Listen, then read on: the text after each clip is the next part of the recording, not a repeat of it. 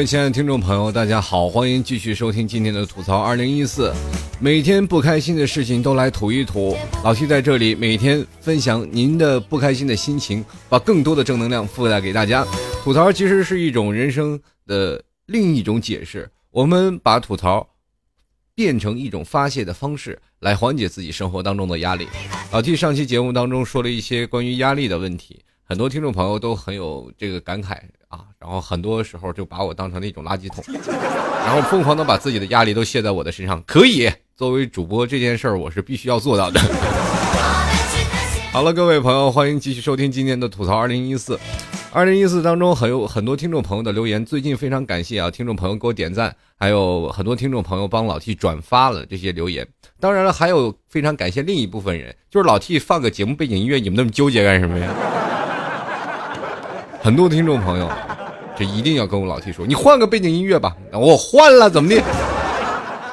好吧，这个我不换了，我就等于是吧，跟听众朋友作对。你们毕竟是上帝嘛。好了，我们继续看的一个听众朋友的留言啊。有一位听众朋友叫运之和，为什么要在节目之前要一定要说他的留言呢？特别有意思。他说：“请问啊，这个长得好看，为啥特权就多？比如同样是生气呢，长得漂亮的。”大多数的人就忍让度就高了，还会被认为撒娇；长得普通的这样的就被认为无理取闹，这咋解？我跟你说，这位朋友，这件事儿就追溯到我们上学的时代吧。因为从上学的时候我们就知道审美了，你知道吗？从小学的时候，你不管怎么样，没有男就是男的漂男的帅，女的漂亮的这一说法。等到了初中，我们开始逐渐学会臭美了。你看啊，在上小学的时候，大鼻子拉碴谁都不喜欢。等到你上初中的时候，你开始逐渐开始打扮了，就知道美与丑了。那么在这个年代，我们就知道运动的男生，或者是在那些，嗯，比如说很清爽的女生，就特别受欢迎了啊。不管人家学习好了，对不对？人如果一个女生长得特别漂亮，什么事儿咱们都能把她放过去啊，忍让度就很很高。那这一点我们就说一下啊，老提一个吐槽啊，就是说你看啊，如果在上学的时候我们。看到那些都是打球啊，打篮球非常帅的男生，我们说，哎呀，打篮球的男生太帅了，很多女生天天去趴着看，对吧？只能说明什么呢？这个我告诉你，如果说一个男生你打的帅啊，你长得帅，不管你是打篮球还是踢足球，就是弹玻璃球，你都是很帅的，你知道吗？就是 你不管他干什么，就是打啪去啊，不管是干什么，他都帅，对吧？你前两天有一个肯德基。肯德基出现了一个，就是说送帅哥点餐这样活动，你只要是让这个点餐的时候附加一条啊，要帅哥送餐，然后很多的人还做比较啊，在网上发帖，我送的这个比较帅，我送的那个比较帅，哎，这就简单的一个道理啊，这个是只要你送外卖的，只要这是帅哥，你都觉得帅。那么我们去想想，如果一些高雅的运动，比如说台球、高尔夫这些，如果长得非常丑的人去打。我们都会觉得，哎，这是什么运动？对不对？就是这样。当然，我们同样翻过来啊，比如说很多清纯的女生、温柔的女生啊，这都是比较有魅力。我们都是夸她比较有魅力啊，这种女生比较有吸引力啊。你看这个，比如说啊，还有素个颜，前段时间卖豆腐的，不是都称称称之为豆腐西施？还有卖奶茶的，都成了为奶茶西施，对吧？奶茶妹，对吧？很多都是因为长得漂亮。你说如果长得丑？就是你拉一个小提琴，人家是不是都觉得你像手抽筋一样？或者是用另一种说法，如果你做一些长得丑，你不管是怎么样，你看背影迷倒千军万马，猛回头喝退各路诸侯，你 是吧？很多男生都无法接受啊。当然了，这是只是一个小小的说法啊。我们不管怎么样啊，社会的容忍度都是一样的，看别人的媳妇儿都是漂亮的。如果真的有一天她成了你的女朋友，你会发现你们两者之间，当我们看一个外形非常漂亮的时候，我们是懂得欣赏的。当如果跟你一起生活的话，可能她会有生活当中很多的小毛病，你你会当中发现，哎呀，她在我心中不是女神，对吧？这是一个过程，所以说看美女看美女，你只能看着，对不对？如果是跟你过得非常好的，再丑的女生，她也是怎么说呢？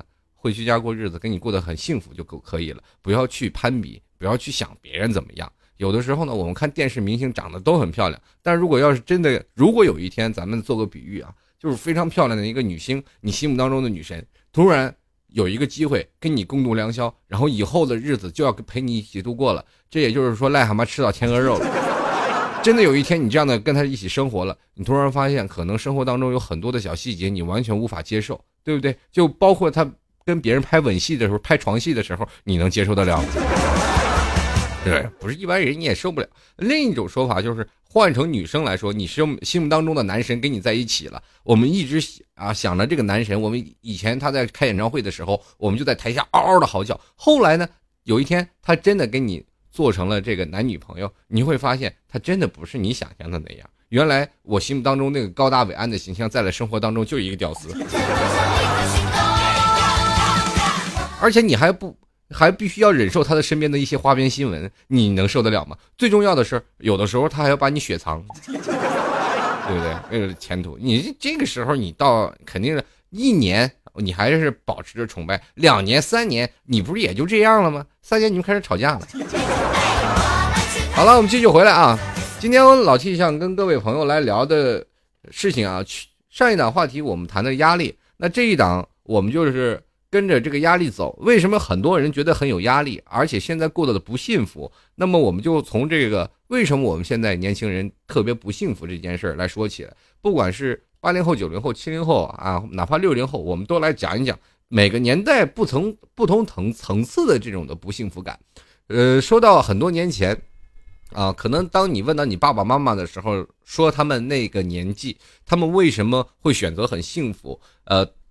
前段时间我走在小小马路上，然后这个可能比爸爸妈妈们年年纪还要老一点啊，爷爷奶奶，然后这个老两口搀着手，这个在这个花园里，这个聊天聊得特别幸福。当时我觉得，哎，如果有一天我真的能和我的女朋友真的能走到现在这样的地步啊，如果真的能从开始成了家立了业，慢慢的呃有生了生儿育女，最后呢白头到老啊，这个是吧？白头偕老，这个两个人，这个握着手，看着夕阳，最美不过夕阳红，然后走到这里，享受一下人生，这是一件非常美好的事情。那天我走到那里，我就看到这一对儿啊，爷爷奶奶太幸福了。因为现在你知道，年轻人的离婚率非常的高，我们真的无法去想象到未来的生活是否还有更多的诱惑存在于这里，我们没有办法去拒绝诱惑，可能我们拒绝诱惑的抵抗力还反而会少一点。那么在这里呢，我看到这个老头老太太在那里聊着天，我就觉得特幸福。当我跟他们擦肩而过的时候，听见了一句话，雷死我了。那老太太说：“哎，你你先走吧，待会儿我老伴儿回来了，我得给人做饭去。”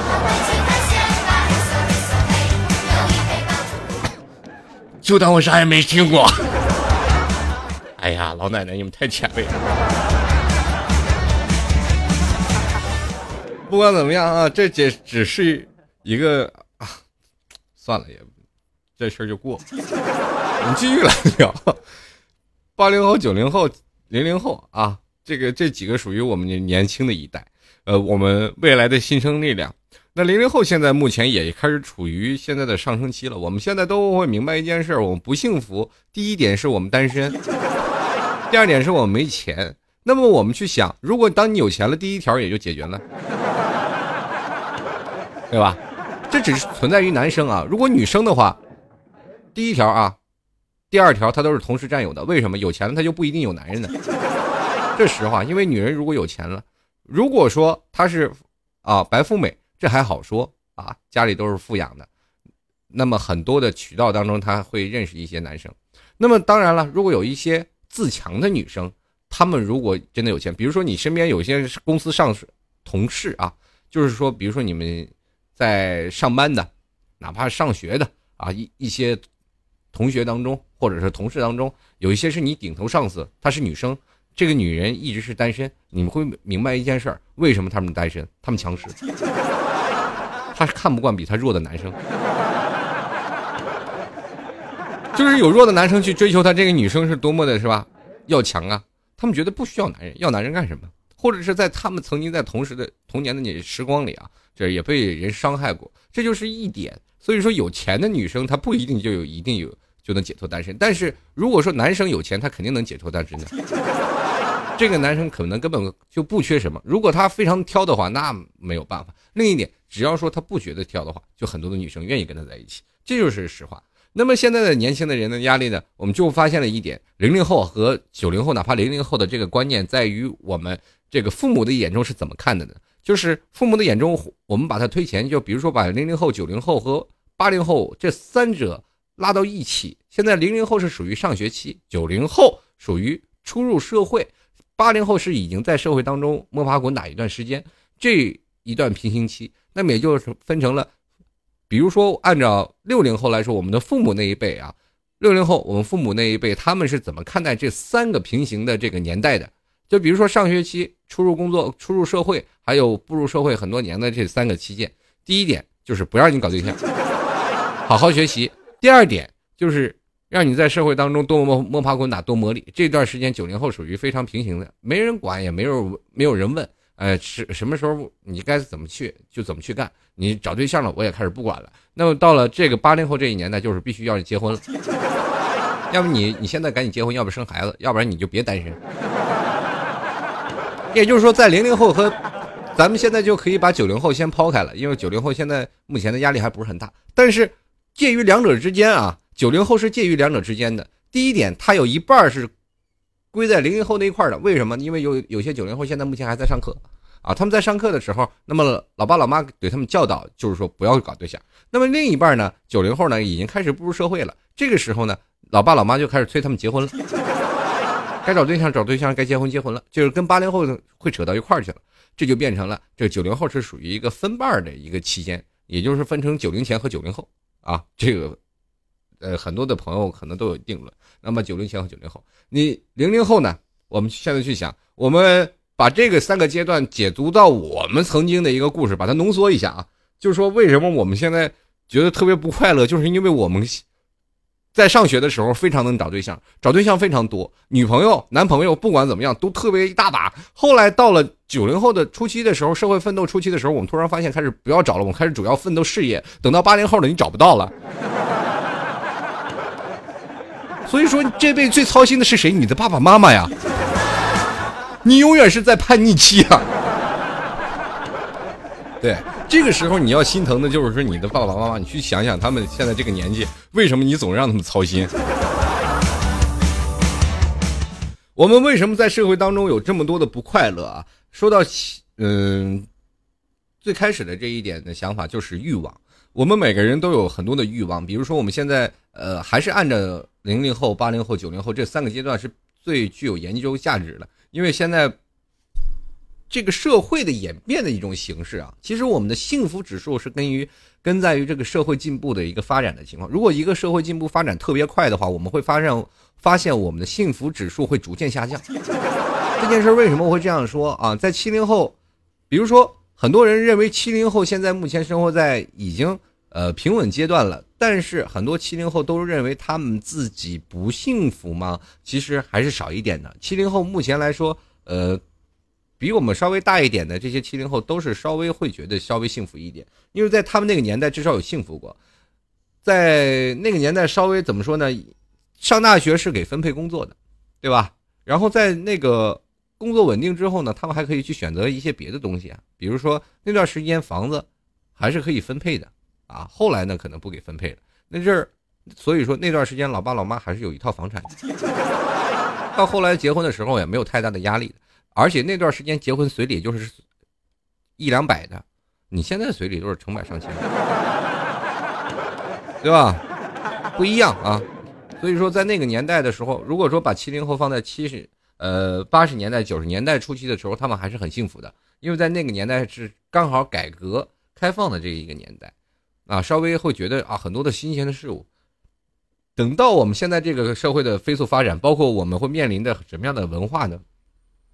第一是我们的这个城市发展的这种文化，第二个是我们对于未来的规划，第四个呢，我先不说，先说第三个啊，为什么？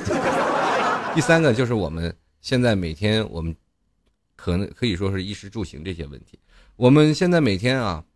嗯，我还记得我们曾经奋斗那段时间吗？如果说七零后他们那段时间不快乐，可能就是因为他们自己的欲望。那么八零后、九零后、零零后也是因为欲望来说，比如说现在零零后我们在上课啊，在上学初期我没有太多的东西，老爸老妈可能给个几百块钱我们就能过了。但现在如果按照我们现在的年纪去想，如果给我几百块钱，我也是能过的，但是活得非常不快乐，因为我们现在有社会了，有人了，而且我们现在也经历过一些什么东西啊，比如说像随礼啊。啊，还有一些过账的一些东西，我们还要请吃饭呀，等等，几百块钱根本不够，所以说我们就形成了这样的一种观念，我们会发现我们挣的钱越来越少，越来越不幸福。为什么以前我挣几百块钱就非常幸福呢？因为我们那个时候没有欲望，对吧？作为大学生，我们没有欲望啊。后来步入社会了，我们才知道啊，刚开始特别苦。比如说像九零后刚开始步入社会，比如说现在很多北漂在北京艰苦奋斗的这些人，他们住很。挤的很挤的房子，而且那房子很破，有的时候还是潮气。你睡觉的时候呢，床上都是泛着水沫。这个时候，他们在奋斗初期的时候，什么苦都能吃。最后，随着你的工作慢慢的发展了，奋斗起来，你会突然发现，哎呀，我的生活开始逐渐变好了。当你变好了以后，你还是发现你的钱不够花。咱们如果换句话说，如果你每天的钱我们节省在零零后的那个位置上，一直。一直在生活，你会发现你会过得很幸福。曾经有人问我，如果你中了五百万，你还上班吗？我跟你说，必须要上。人说了，你这一辈子都赚不过五百万。如果按现在的工资来算，我这一辈子都也就二百多万啊，这一辈子就二百多万。那你说，如我中了五百万，我还上班干什么？我每月，我想问一下，如果你中了五百万，你还能过现在这样的生活吗？你要买车要买房吗？难道你要把这个钱存到银行，每月提两千块钱吗？如果真的你能这样做的话，那我佩服你。那有很多人说了，那如果存到两千块钱、两百块钱啊，每每月存两千块钱，到最后呢，可能要买房子，你要取点钱；买这个你要取点钱。后来你还是没有办法去满足你生活当中的一些欲望。当你欲壑难填的时候，比如说最早以前我们买个诺基亚板机就可以了。那现在呢，很多人手里如果买没有拿个 iPhone，没有拿个苹果，没有拿个非常。屌丝呃，给力的智能机，你都不好意思跟别人讲话。我敢请问一下，你们现在去聊天的时候，跟你们同学去聊天的时候，如果说你们不背着一个好包包，骑个自行车，你敢去同学聚会当中去聊天吗？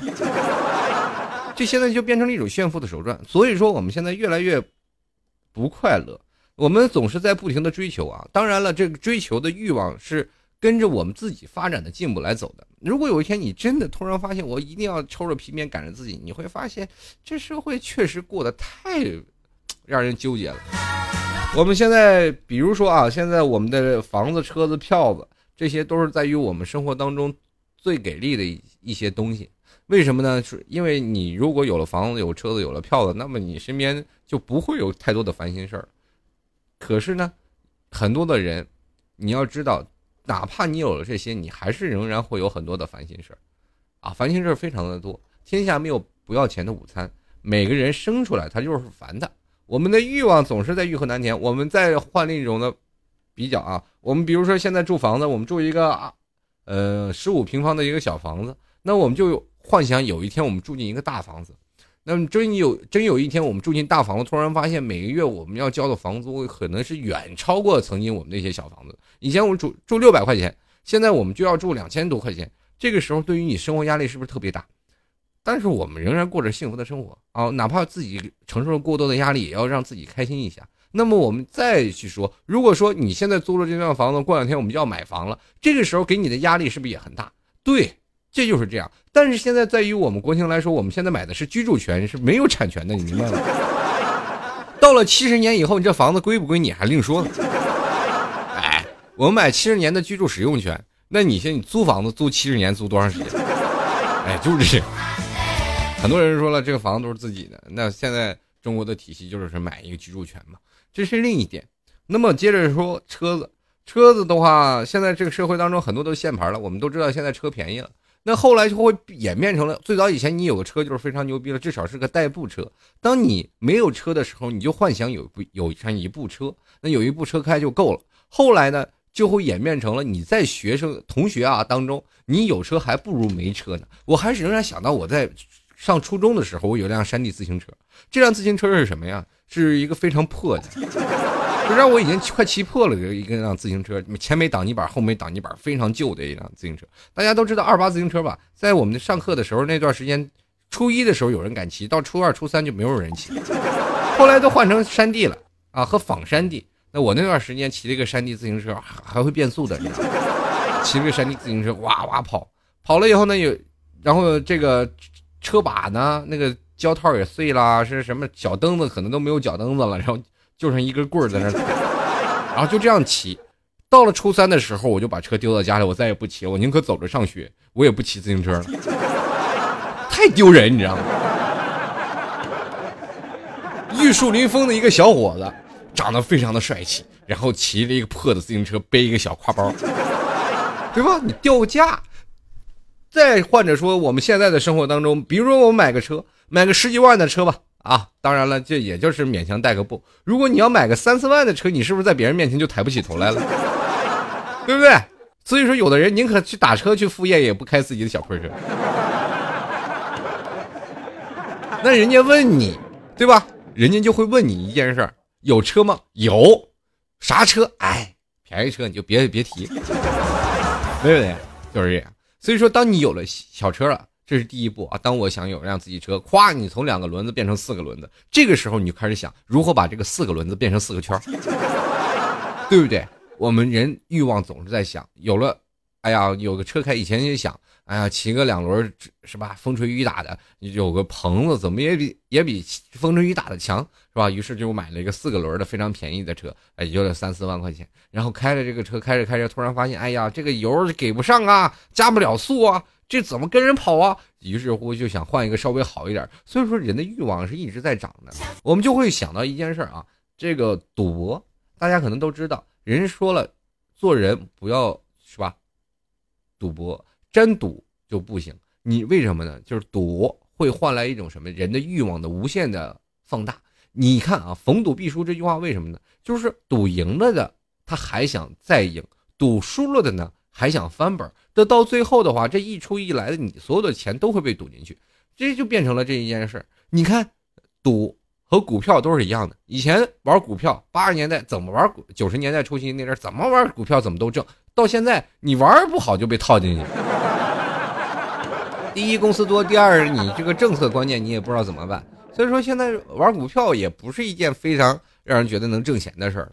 哎，现在这个社会就是给我们了很多的欲望。但是欲望多了，我们就会感觉到不快乐。我们总是在压力之下，我们怎么能快乐？如果每天跟 跟傻子一样，你当然很快乐。所以正因为我们是人，我们才有更多的欲望。所以说，有的时候我们去不妨去回想一下，如何把欲望稍微压低一下，让我们把自己的欲望啊稍微放低。哎，我们会发现，哎，我们生活当中还是有一些会值得让我们去。幸福的地方，我们最重要的还是要劳逸结合啊！在生活当中，我们不，比如说每天要有一些欲望去，呃，想过更好的生活。其实更多的时间，你可以在节假日当中去游玩一下，去放空一下自己的心情，可能会把你的欲望稍微抑制住。我们要回想一下曾经那些苦日子，忆苦思甜，你才会觉得自己更快、更加快乐一点。我们在能在欲望。这种欲壑难填的这一种形式当中，稍微解脱出来一点。如果我每天都是卡在欲望当中，我会发现过得真的不快乐。真的有一天，你去想想，一个女生真的跟你说了，我我要跟你结婚，但是你必须有车有房。这个时候，你去想想，一套房子在比如说在这些大的城市都一百多万，你去想想，你人生活当中是不是过得很很难受？你。那你现在就是要倾家荡产，还是要破产？你是要你的老爸老妈把所有的家家底积蓄全都给你，还是你要自己另寻一条出路呢？那有的人去想，哎呀，那我还不如做一件非常犯法的事儿。我跟你说，这件事就提高了犯罪率了，真的就是这样。我们不管怎么样，在某些时候要止住自己的欲望，能过就过，得过且过。有的时候我们知道要有奋斗的目标，但是不能让欲望，然后。真的侵略了我们的大脑。有的时候，如果你真的有欲望了，你会变得不择手段；如果你有欲望了，有的时候你就会变得不是很纯真的自己了。你会发现，你现在在同学聚会当中，或者是在一些跟你的同事聊天当中，在喝酒当中，你会发现每个人的生活的状态都不一样了。他们在说话当中都已经没有了曾经的纯真的范儿了。我们在某些的情况发现。现在借钱的都是爷爷，没钱的就是超人要钱的都是孙子。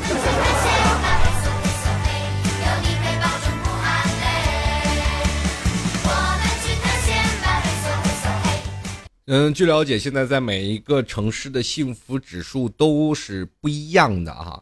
俗话说，这个在每个城市当中，你的幸福指数跟着你的收入形成的一种正比。如果你一个两口子每个月在一个城市当中挣够二十万，就是年薪挣够三十万左右，可能会稍微有点幸福，但是幸福感并不强。如果你六十万左右，你的幸福感会骤升。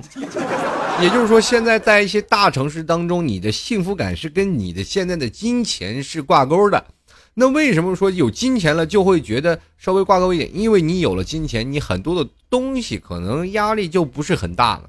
人这一辈子活够就行。如果当很多人达到了这个城市的生活线的水平，那我会觉得很幸福，对不对？如果一个城市现在买一栋房子也就二十万，那么你年薪大概挣二十万，你这个时候你是不是很幸福呢？因为你买了房子以后，你就可以再去琢磨车子了，你就不需要有太多的压力。当你有了车子，我们就想如何把自己的生活稳定在这个情况，在稳定在这个水平线上就可以了。我们不需要再挣太多的钱，我没有欲望，止住欲望，让自己的幸福感骤然而生。如果有的人一直在想，对吧？有的如果你活在最底层的人，我们一个月。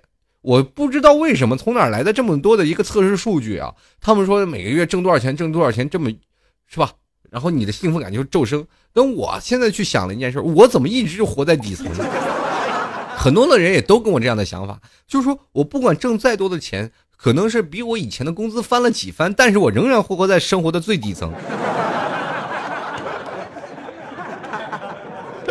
我挣多少钱都不够啊，对吧？我有的时候一，比如说你一年年薪，比如说十万，第二年就年薪涨到二十万，我们翻倍的增啊，突然发现都赶不上房价，房价涨得也非常快。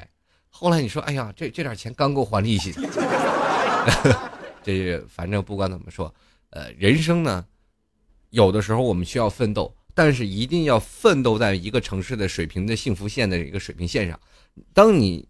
奋斗在这个线上当中，你是否能够有欲望？所以说，当欲望是有一个幸福指数的啊。当你的欲望是否能够追上一个幸福指数，有了欲望和幸福，为什么我说现在欲望多了我们就不幸福呢？那么是因为我们是没有追到这个幸福指数。我们现在可以设想一下，一个城市当中，您给自己人生一个规划，把自己的幸福指数画到一个点上。那么这个幸福指数是哪里呢？比如说我们。有可有几种选择，一种是钱，一种是房，一种是车，一种是你的对象。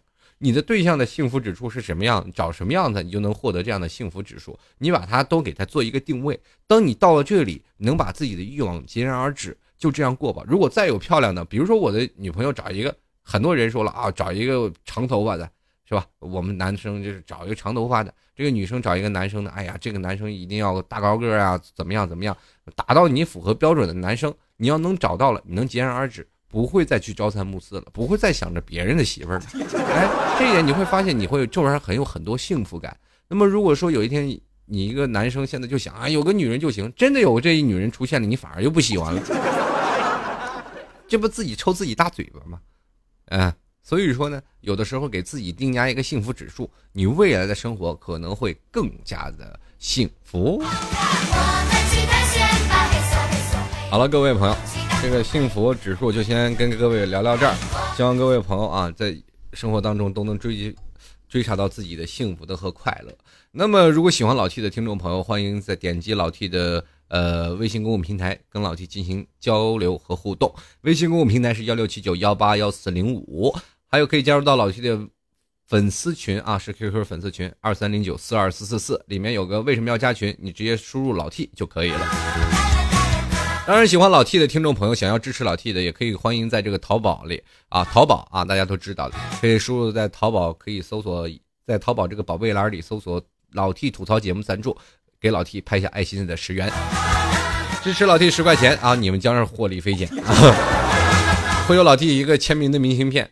当然了，你要要明信片的时候，一定要在买家留言里要留下来说老 T，我要明信片，我才会给你邮啊。而且邮寄的地址一定要是能收信件能到的地址，快递是到不了的话，我也没有办法去给你邮的。可能你说有的人说老 T，你为什么邮了明信片我一直收不到？可不是，那个是明信片，只是插在邮箱里或者插在你的信箱里，他不会有人在叫喂，快递啊。好，非常感谢支持老 T 的听众朋友啊！这些给给老 T 大力支持的听众朋友，在淘宝当中每天都能看到很多兴奋的表情，就是说很多听众朋友支持老 T。当然了，也希望各位朋友给老 T 的节目多多点赞，谢谢各位。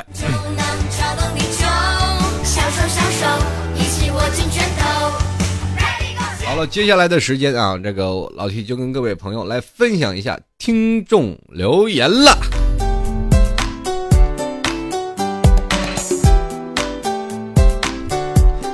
首先来关注一下啊，这位叫黎明的听众朋友，他说马上毕业了，毕业论文吐血中啊，一直都没有明白，大学里大部分的人学的专业啊，既不搞科研，又无关于作家创作，为什么还要各种编撰，既折磨学生又折磨导师，何苦呢？求 T 哥开导，或者是慷慨赐我一张白绫吧，白绫没有啊，你去找个饭店二要二两地沟油喝喝，其其实效果是一样的。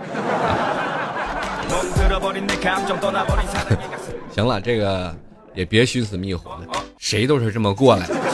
现在的学校的这个不管怎么说的分配啊，呃，比如说现在在美国这边啊，他们的思想的教育的方式可能会给学生一些呃，每天就是有一些增加学生的学生的兴趣，就会给学生做一些那个科研的东西，或者是做一些。呃测试啊，测验。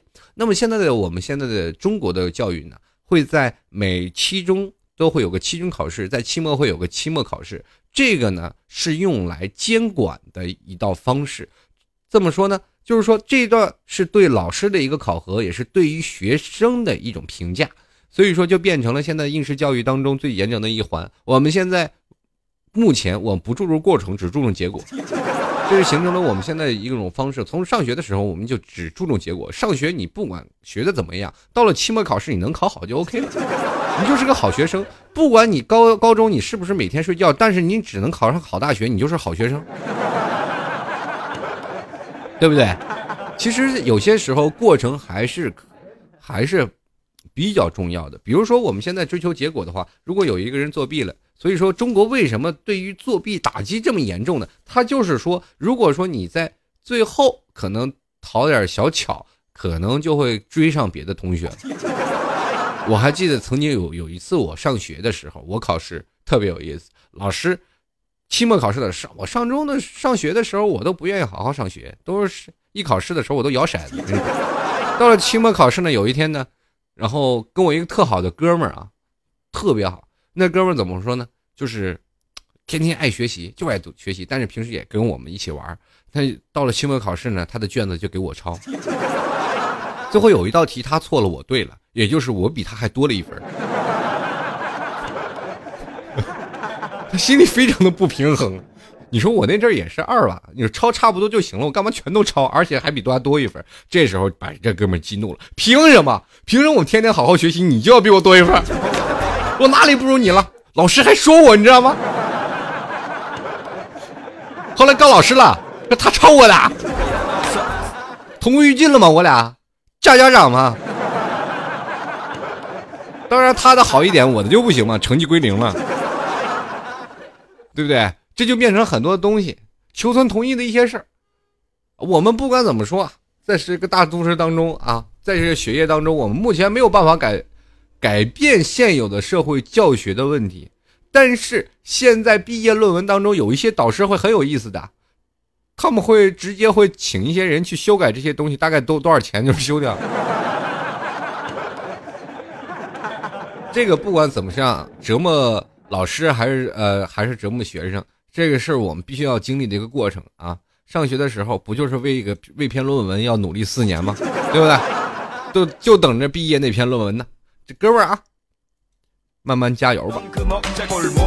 好了，我们继续来看啊，这位叫做王窝窝窝窝啊，他说了，不知道为什么感觉没有以前好听了，是因为人慢慢的品味变高了，还是时间长了就慢慢淡了呢？还是心情特别不好？不过老哥依然是我最喜欢的主播，加油，谢谢你啊！但是我这件事儿是跟也是跟你说，也是一种的欲望，也是一种让我们听着为真习惯的一件事儿。比如说在很早以前，我们看到的一些东西啊，最早看。就春晚来说，很多时候那那年过年，逢年过节就是等着春晚，而且在春晚的时候，提前半年就已经开始做准备。我们就是为了春晚那过年那天吃完饺子就趴在电视呆呆的看着春晚看一晚上。后来我们会发现春晚越来越难看了，然后索性选择不看了。到现在了呢，我们又开始看春晚了。为了什么？我们就为了去挑毛病的，就是为了去骂春晚的。现在一些春晚的压力，导演压力老大了。拍的再好也是被别人，就收视率再高还是被骂呀。很多人现在都是跟人有了共同的话题。如果说春晚开始了，到了年初一、年初二，我们拜年的时候，你说不出春晚哪点不好的话，你就感觉很没有面子，就说明你现在这个社会跟我不是一对路人，你知道吗？这就形成了一种对。怎么说呢？审美观念的一个提高。当你听老 T 的节目很多的时候，你会发现你自己的审美的品味也会提升。但老 T 的品味没有那么快提升。我要再提升再提升，那都到了什么哲学家的思想了？就这个时候，你的品味提高了，跟我在一个层层次了，我你当然听我的就觉得没有以前好听。然后接着可能再去听我的，有的听众现在就已经形成了这种观念啊，有的听众朋友就选择了不听了。他觉得跟跟老 T 一个想法了，有的时候他说什么我都能想到，那这个时候他就不听了。那么有一部分听众，时间长了，他就回来听一再听一期节目，就开始骂我了，开始吐槽我了。这这跟看春晚是一样一样的，所以说我也得加紧学习。啊，这个也算是一头当头棒喝啊。好了，我们继续来看这位叫做撒了他撒气的听众朋友，他说了，今天接到这个三 G 打来电话啊，这个联通的三 G 打来电话接了，虽然说啊接了，但是手机离得比较远啊，几秒当中没有回答，然后那边啊就话务员就说了，喂，你他妈的说话呀，不说老子扣你话费，然后还说跪求老弟吐槽一下，我告诉你这件事谁都不容易，接电话那个人估计就是打电话这人估计刚失恋，当时你就应该说你给老子扣一个试试。然后你当时就说你是几号话务员？你这段话我我就为了录音的，你知道吗？我刚才正关录音器呢，结果你这说话的时候我给录进去了。我告诉你，这段录音我你现在是几号话务员？你告诉我，你扣老子话费试试。吓死他！他还敢哎，不好意思，不不不好意思，小姐，不好意思，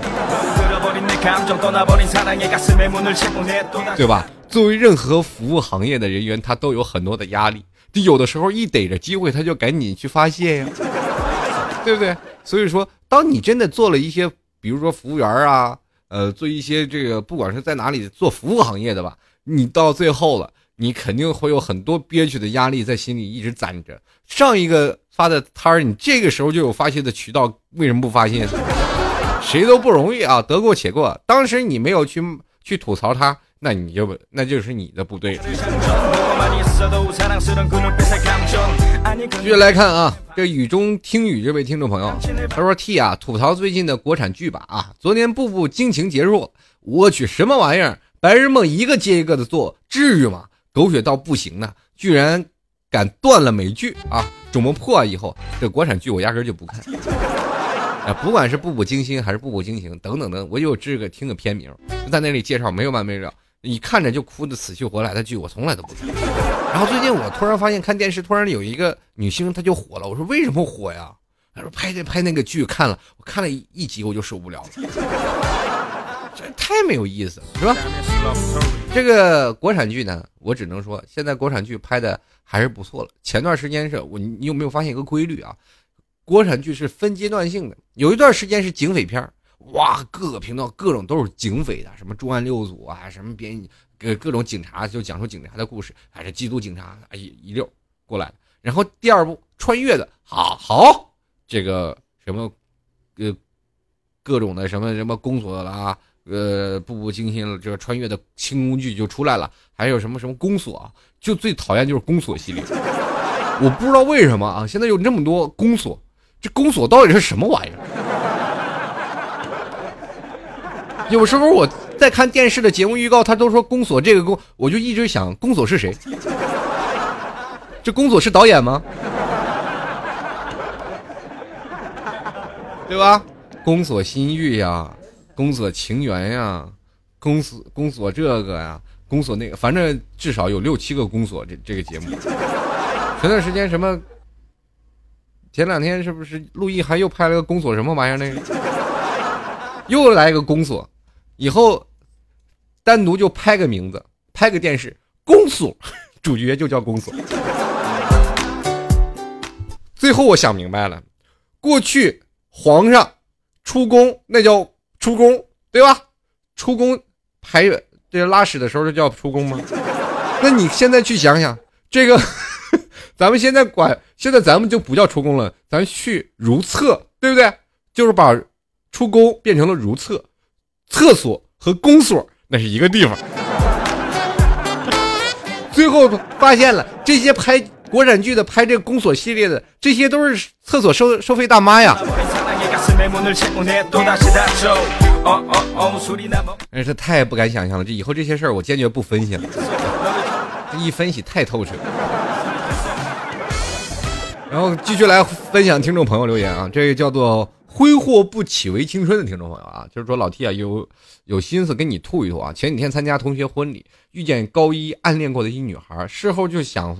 办法弄到了她的 QQ，聊天中感觉她还是单身，后来被朋友告知人家有男朋友了，哎呀，巨大的心理落差。有个愿望想借助你平台对那个女孩叫善策啊说句感谢的话。那感谢的话我就不能说了啊，但是我只想跟善谢说一下，这种没用的男人你没跟他就是对的。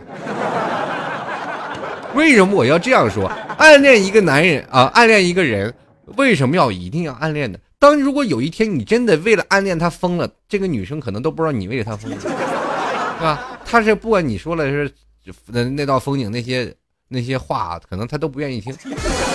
更多的时候，男人要有担当，你该暗恋的时候，你该出手时就出手，风风火火闯九州。人家啊，人家有男朋友了，你就心理落差了。如果说没有遇见的，你有你还有落差吗？你没有吗？哎，那个时候你没有下手，就说明晚了。生活当中没有那么多后悔的，好吧？继续来看啊，这个叫做苗苗酱啊，这一可能刚截图的时候有点小。叫苗酱的话，他说：“老 T 啊，我这不刚吃吃完饭吗？吃饱饭，然后就接两个电话，都是报喜讯的。哎呀妈，这原来这是五月十号和五月二十号都是老同学呀，这个同事啊，喜结连理。想想啊，这个每回去参加喜酒宴啊。”碰上个熟人，都会问我：“哎，成家啦没有啊？怎么还没有啊？有对象没有啊？怎么还没有啊？”哎呀妈呀，我就想知道呀，为啥还没有吗？长得丑吗？要不然条件高吗？下次啊，解决这个问题两种办法：第一种把自己打扮漂亮漂亮点；第二种把条件放低一点。你就会发现你的幸福感指数马上上升，你身边的男生追你的越来越多。你有的时候认为是男人就行，比如说是去相亲了，觉得这男人可以，你觉得我可以吗？可以就在一块儿吗？先处处看啊，你就会发现你，哎呀，我不是单身了。好，继续。黄小一啊，他说我昨天做梦梦到你来四川玩了，然后一起去吃饭，然后我发现我就没有钱。钱没带够啊，然后就回去拿钱，然后回来你就走了，心都凉了。老提你去哪里呀？你这话说的我好像多抠似的。去了就为了你蹭顿饭，你不掏钱我就走。你这梦做的，能不能做点好梦？继续看啊，冰雪永新这位听众朋友，他说：“老 T 你好，我想跟你吐吐啊，吐吐我之前去赏花时候的感慨。呃，大约两年前，我曾经去过一个叫一个牡丹很有名的寺庙，因为错过了花期，于是乎呢就没有赏成花。当时我就想啊，要是这里的牡丹满开的话，那是多美啊！在心里就是默默的下定决心，我还要再去一次。然后呢，就这样抱着这种遗憾，就过去了两年。”这次利用黄金周，我又去了一遍，也看到了一直想看的牡丹，但是我却变得惆怅了。实际看到的景色也很美，但远远没有想象当中那么美，很幻灭。突然有一种领悟，有遗憾也是不可去弥补的，只有让幻，只有让幻想破灭，遗憾未尝不是一件好事。老 T，你觉得你这个佛家思想太高，参不透。这个大师啊，下次这个你在哪里做讲禅，叫我一下啊。其实有些时候，真的遗憾是一种美。当我们没有完成的一件事情，我们总会在心里历历在目。比如说，就像刚才那个哥们儿时候，在暗恋一个女生，心里肯定是一直是一种非常遗憾的痛。当有一天真的，呃，我们再去想，我一定要给我找一个比他还好的，对不对？遗憾其实也是一种美。我们一直在想，每次没有想去别的地方去玩一下。当你真正的去了，你会发现跟你的完全的幻想不一样。比如说，像很多听众朋友比较喜欢老 T 啊，就是说老 T 你这个啊，一直心想老 T 一定英英明神武、高大帅气，现实当中也是一定也是幽默乐呵的一个人。如果真的有一天，比如说啊，就是很多听众朋友就是幻想啊，有的人会幻想我是他男朋友的，对不对？这件事情我女朋友最容易发言，现在不不跟我说话，冷战的，给我生了一天气了。就是如果真的有一天你们变成了他啊，那也是这个也是这个造型，受不了，他是都是认为我是一个神经病，这三十好几了，一点正形没有。所以说啊，有的时候你们这个幻想肯定会破灭，遗憾真的是种美，想想就够了。继续来看啊，这个你好啊，这里阿涵听众朋友说，天天吐槽都要吐到爆了，这一天太多的事情想吐槽了，呆毛瞬间飙起。哎呀，你是不是要呆毛具现化呀？你变把剑再飞一下，小李飞刀，飘飘飘。唯有一个，他说了一个寝室四个人还抱怨，我们寝室十二个人我都要崩溃了。其实当寝室的人越多，你会发现这份感情越深。你别看十十二个人，你在大学四年来说，你觉得做过得特别难受，每天吵啊，想睡也睡不好。但是当你毕业了以后，步入社会了，你会回想这段时间是你最幸福的时光。十四个人，当然有打架，有吵架，有玩耍，有玩闹的。在这个宿舍里，当然了，每个人的心机都不一样的。到后来，不管你是丢了东西，或者是在怨怨恨别的东西，呃，如果说你这个大学四年过得还很还好一点，打打闹闹。这份热闹惯了，你会发现你归于平静。一个人守在出租房，你会觉得特别落寞，这就是你形成的一种习惯。这个时候，真的应该去好好的跟你的舍友去分享一下你的快乐和你自己的心情的一些事情。大学几年，恍恍惚惚，别说四年了。在大学虽然说是四年住在一起的时光加起来不到一年的时间，真的到了大四的时候你就开始实习，大三可能都不在学校了。啊，好好珍惜这段时光吧。继续来看啊，这个叫做梦中听雨的听众朋友啊，这老 T 啊，这个我今天身后有有有个人说话和你声音很像哦，老激动了，回头一看我们体育老师，其实我就是教教体育的，你是哪个班的？老师，改天给你送糖吃。好了，继续来看啊，蒋公子这位听众朋友说：“老 T，我总觉得我和我男男朋友啊没什么话题聊，每次呢都是我叭叭叭的说一大堆，他就回个哦或者嗯。我和他是异地，而且呢在一起才一个星期，我就我就已经觉得好累啊。为什么他从来没有？”想时时刻刻和我在一起的感觉呢？他是不是不爱我呀？这个蒋公子啊，我觉得这这么猜忌一个男生，可能你对他没有安全感。既然你起名叫蒋公子，你不妨找个一个女的试试。那男的可能真的不适合你哦。起名叫蒋公子，找一男朋友。好了，我们，继续看啊，键盘上的烟灰。他说：“老 T 啊，我今天跟一群妹子聊天，就是用你用在你那儿学的那点口条啊，这个。”把你经典语录融入其中，其中逗乐了他们，可苦了我。走之前给我来了一句：“你是好人。”尼玛，这是骂我吗？好人一生平安的。这个这个时候啊，说你是好人是对的，只不过呢，你逗乐他们，但是你不适合他们。我跟你说，有的人最怕的是连句评价都没有，你知道吗？跟你说，先你说你是好人。这个时候你再跟他去聊，对吧？因为你是跟一群妹子聊天嘛，他们说你是好人，就是他们给你一个评价，你是好人。当你对一个妹子聊的时候，你对他动手动脚，他说你是坏蛋的时候，这你才有机会啊！一点都不懂得逻辑思想，你在人前这么多人一定要夸你是好人，两个人单独相处才能说你是坏蛋。好了，继续来看啊，这叫刘家辉啊，说老 T，我准备高考了，现在心很烦。呃，这我喜欢的女生出来工作，她是读护士专业的，我选择读大学，我怕她入社会以后会变。他家环境也比我好，我怕他父母会反对。你才是考大学这么着急干什么？哎呀，你真的，我告诉你，现在的思想比我妈还着急呢。你说，而且人步入社会当中，你们都很幼稚啊，在这个年纪，你没有步入社会，很多现实当当中东东西你都没有碰到过。你现在就想未来的生活，你太远了。现在先把现在小日子过好，当未来要分的话，迟早会分的。当如果不分的话，可能还会在一起的。就算他现在了找了护士专业啊，他以后肯定啊，你在大学的时候也会改变你。大一的时候你可能还会固守自封，大二的时候你跟学姐一块玩了，大三的时候你就开始泡学妹了。那护士专业呢，是吧？当然了，护士专业早晚早出晚归的是吧？这个有的时候也是有说寂寞落寞的时候，肯定是有的。啊，我我只能是说，社会的诱惑很大，而且社会的变数也很大。为什么你现在开始就为未来发愁？未来你都是无法预测的。所以说，有的时候呢，不要是因为一一之想去把所有的东西都断掉。你现在还很年轻，干什么那么着急呀？而且现在得过且过呗，都。当然了，你很多人，你这位听众朋友肯定会想不开，因为你知道，当你步入社会当中，有很多的东西在困惑着你，有很多的社会当中的一些事情，比如说工作。生活当中的压力，房子、车子这些可能都对你产生一些呃很大的压力和影响。嗯，不管你怎么样啊，这未来的生活当中还会碰到很多，你得一步一步走出来，对不对？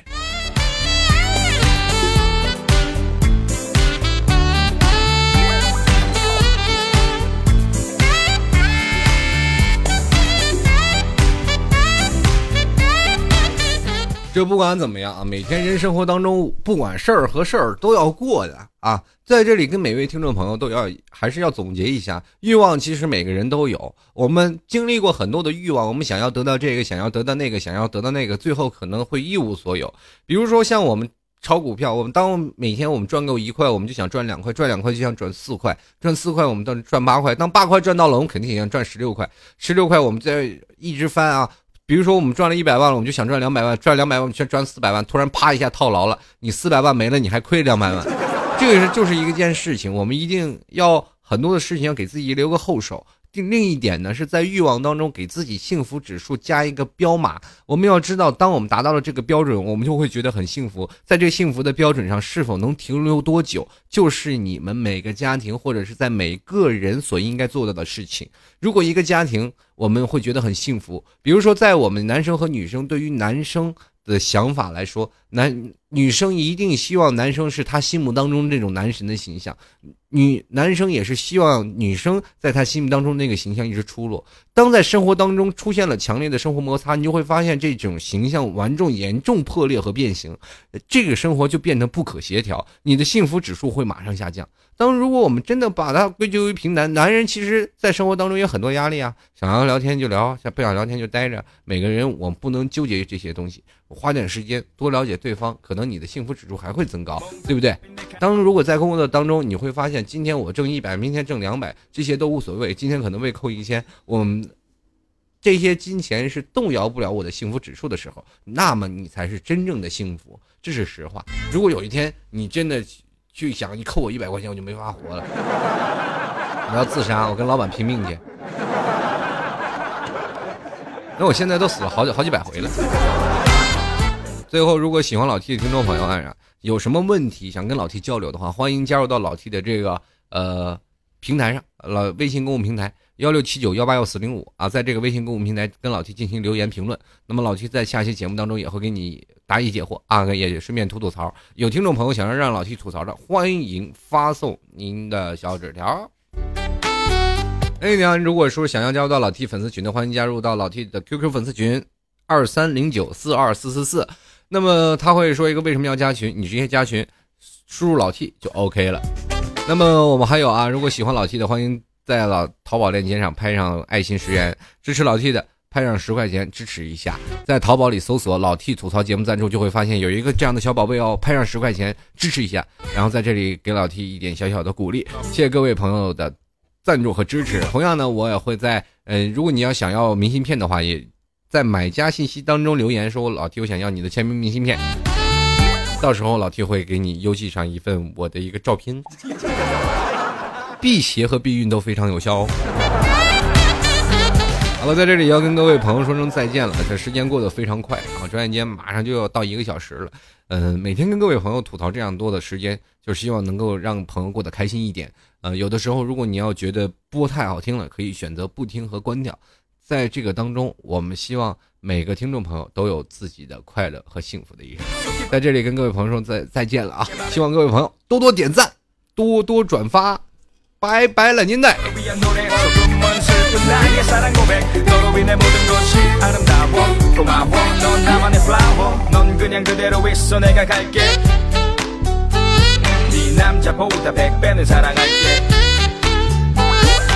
한 걸음 뒤에서 널 지켜주는 방패. 포기란 없어 I say I love you